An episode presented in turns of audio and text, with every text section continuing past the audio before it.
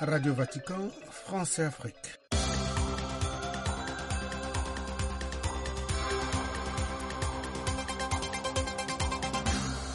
Amis auditeurs, mesdames et messieurs, merci de nous rejoindre dans cette nouvelle édition de notre programme. Commentant l'évangile du dimanche 25 février, l'évangile de la transfiguration de Jésus lors de son exhortation précédant la prière de l'Angelus place Saint-Pierre, le pape a invité à ne jamais détourner le regard de la lumière de Jésus. Plus de détails juste après les titres. La rétrospective de l'actualité de l'Église en Afrique, l'actualité sociopolitique sur le continent et la présentation du document de synthèse de la première session des travaux du synode sur la synodalité constitueront les autres articulations de cette édition. Radio Vatican, France et Afrique, Françoise Niamier. Garder le regard fixé sur Jésus aide à nous regarder les uns les autres avec confiance et amour. C'est ce qu'a fait savoir dimanche le pape dans son exhortation lors de l'Angélus. François, qui avait dû annuler ses audiences samedi en raison d'une légère grippe, a récité la prière de l'Angélus comme tous les dimanches depuis la fenêtre des appartements pontificaux. Se focalisant sur la transfiguration de Jésus évoquée dans l'évangile de Saint Marc, le Saint-Père a invité les fidèles à des chercheurs de la lumière de Jésus dans la prière et dans les personnes. Plus de détails avec Myriam Sanduno. Chercher le visage de Jésus nous aide à regarder les autres dans les yeux en apprenant à voir la lumière de Dieu en chacun, dit le Saint-Père. En tant que chrétien, l'on doit être des chercheurs de lumière de Jésus. La plus grande lumière, soutient le pape, à laquelle se sont attachés les disciples du Christ. Elle est l'amour et vie sans fin. Ne quittez jamais des yeux la lumière de Jésus, conseille le pape, un peu comme le faisaient autrefois les agriculteurs qui, en labourant les champs, fixaient leur regard sur un point précis devant eux, gardant les yeux fixés sur le but. Sur les chemins parfois tortueux de l'existence, François invite à chercher son visage plein de miséricorde, de fidélité, mais aussi d'espérance. Et ceux qui pourraient aider à y arriver sont entre autres la prière, l'écoute de la parole, les sacrements et en particulier la confession et l'Eucharistie. Le pape, pour terminer, a invité chacun à se poser quelques questions. Sur mon chemin, est-ce que je regarde les yeux fixés sur le Christ qui m'accompagne Et pour y parvenir, est-ce que je fais de la place au silence, à la prière, à l'adoration?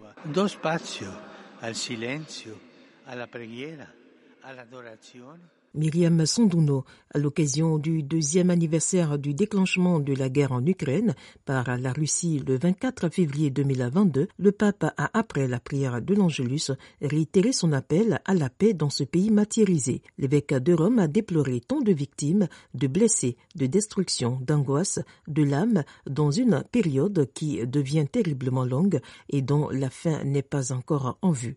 Pour lui, c'est une guerre qui non seulement dévaste cette région d'Europe, mais qui déclenche une vague mondiale de peur et de haine tout en renouvelant sa profonde affection pour le peuple ukrainien meurtri et priant pour tous, en particulier pour les nombreuses victimes innocentes, le souverain pontife a plaidé pour la restauration de ce peu d'humanité qui créera les conditions d'une solution diplomatique à la recherche d'une paix juste et durable. Le pape a également appelé à ne pas oublier la guerre entre la Palestine et Israël et dans d'autres parties du monde. N'oublions pas de prier pour la Palestine, pour Israël et pour les autres peuples déchirés par la guerre et d'aider concrètement ceux qui souffrent. Pensons à tant de souffrances, pensons aux enfants blessés et innocents, a-t-il supplié.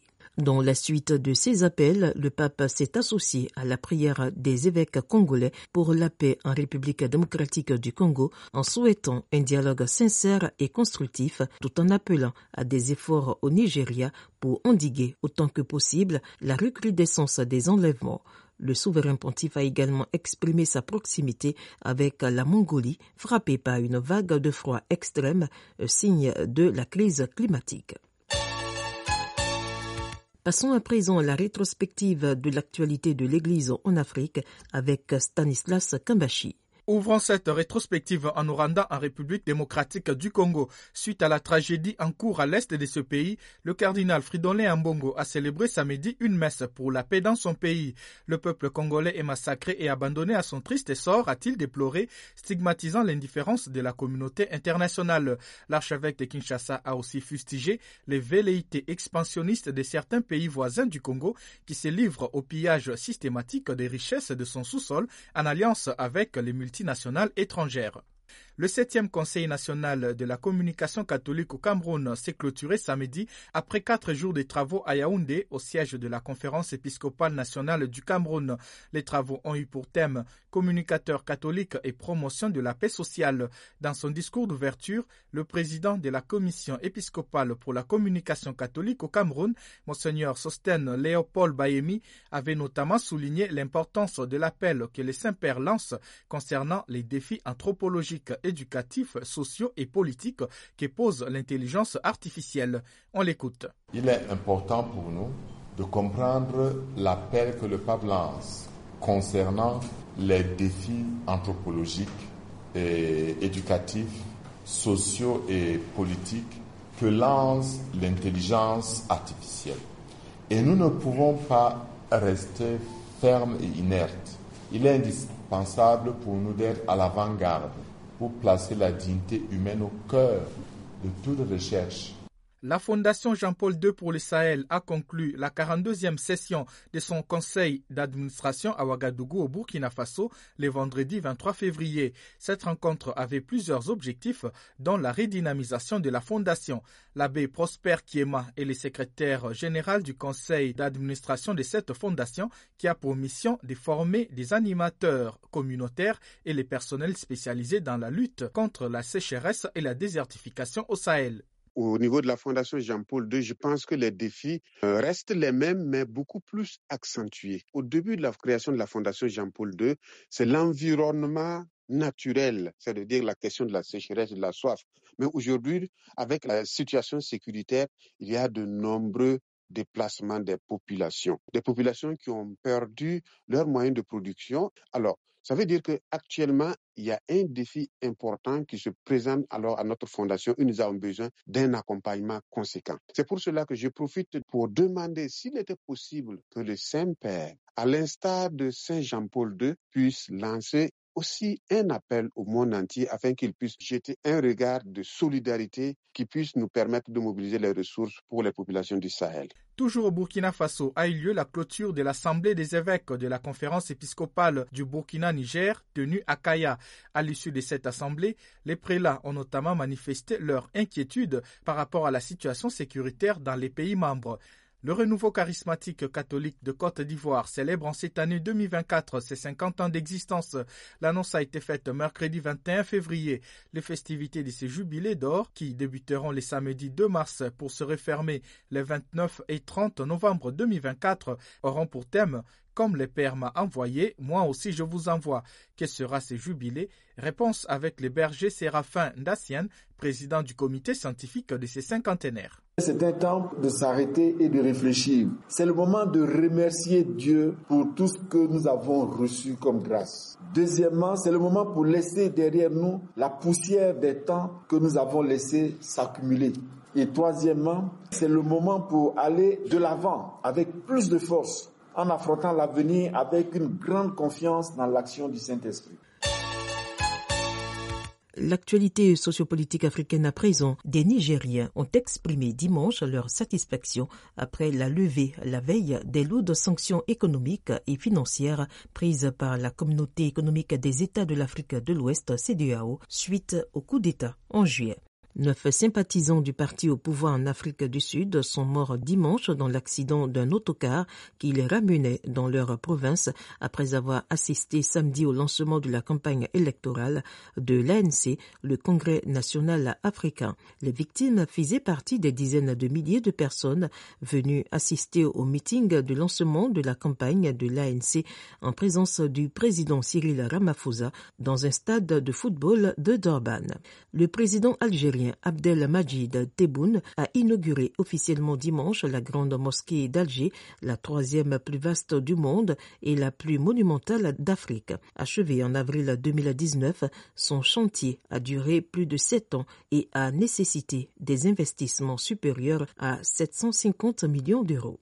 Le président togolais Faure Yassingbe a décalé d'une semaine la date des élections législatives et régionales, les fixant au 20 avril selon un communiqué gouvernemental publié samedi. Aucune raison n'a été donnée dans un premier temps pour expliquer ce léger report.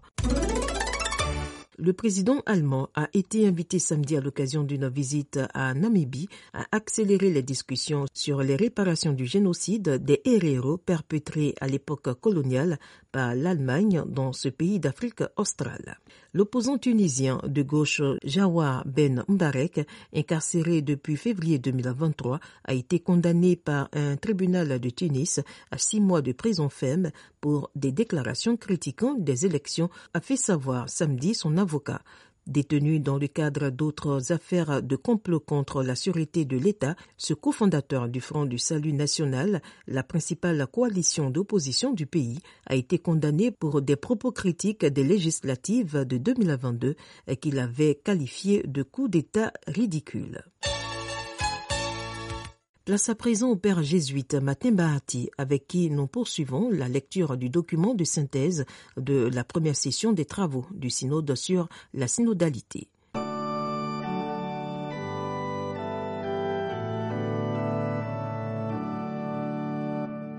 Mes chers frères et sœurs, nous continuons à lire le rapport de synthèse de la 16e Assemblée générale ordinaire du synode des évêques tenue à Rome du 4 au 29 octobre 2023. Aujourd'hui, nous parcourons les quatre questions à traiter dans le deuxième point intitulé Rassemblés et envoyés par la Trinité. Pour réaliser une véritable écoute de la volonté du Père, peut-on lire dans le rapport et comme première question, il semble nécessaire d'approfondir les critères de discernement ecclésial d'un point de vue théologique afin que la référence à la liberté et à la nouveauté de l'esprit soit adéquatement coordonnée avec l'événement de Jésus-Christ qui se produit une fois pour toutes. Hébreu 10, verset 10. Cela demande avant tout de clarifier le rapport entre l'écoute de la parole de Dieu attestée dans l'Écriture, l'acceptation de la tradition et du magistère de l'Église, et la lecture prophétique des signes de temps. À cette fin, comme deuxième question à considérer, il est essentiel de promouvoir des visions anthropologiques et spirituelles capables d'intégrer et non de juxtaposer les dimensions intellectuelles et émotionnelles de l'expérience de la foi en dépassant tout réductionnisme et tout dualisme entre raison et sentiment. Dès lors, comme troisième question, il est important de clarifier comment la conversation dans l'esprit peut intégrer les contributions de la pensée théologique et des sciences humaines et sociales, également à la lumière d'autres modèles de discernement ecclésial qui se réalisent en suivant les voir, juger, agir, ou en articulant les étapes de reconnaître, interpréter et choisir.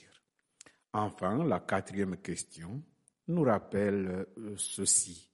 Il convient de développer la contribution que la lectio divine et les différentes traditions spirituelles, anciennes et récentes, peuvent offrir à la pratique du discernement. Il convient en effet de valoriser la pluralité des formes et des styles, des méthodes et des critères que l'Esprit Saint a suggéré au cours des siècles et qui font partie du patrimoine spirituel de l'Église.